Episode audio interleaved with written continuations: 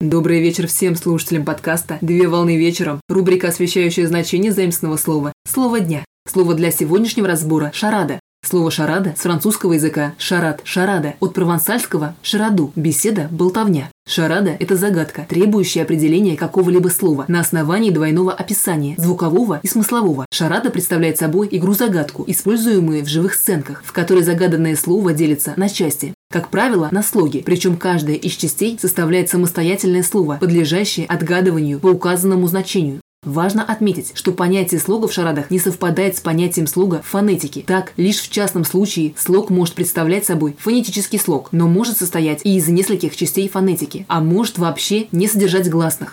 Слоги в шарадах могут относиться к любой части речи, в отличие от других головоломок. В русском языке существует более 6 тысяч нарицательных существительных, которые поддаются разбиению и разделению на слоги, но не все из них можно применить при формировании шарады. Пример шарады – слово «семья», которое делит на несколько частей и получают семь «я», и затем дают описание каждого из полученных слов после разделения. Так человек должен отгадать первоначальное слово или первоисточник, с которого началось разделение.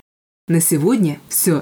Доброго завершения дня. Совмещай приятное с полезным. Данный материал подготовлен на основании информации из открытых источников сети интернет с использованием интернет-словаря иностранных слов.